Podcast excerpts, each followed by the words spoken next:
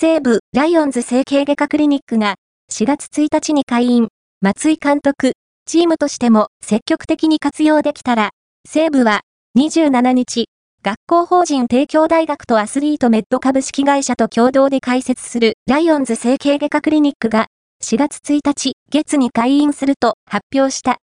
そして今回、チームドクターが診療を行うスポーツ整形外科クリニックが本拠地近隣に開院することで、より手厚いサポートが可能になるほか、プロスポーツの現場で培った豊富なノウハウを活用し、地域住民にも医療サービスを提供することとなった。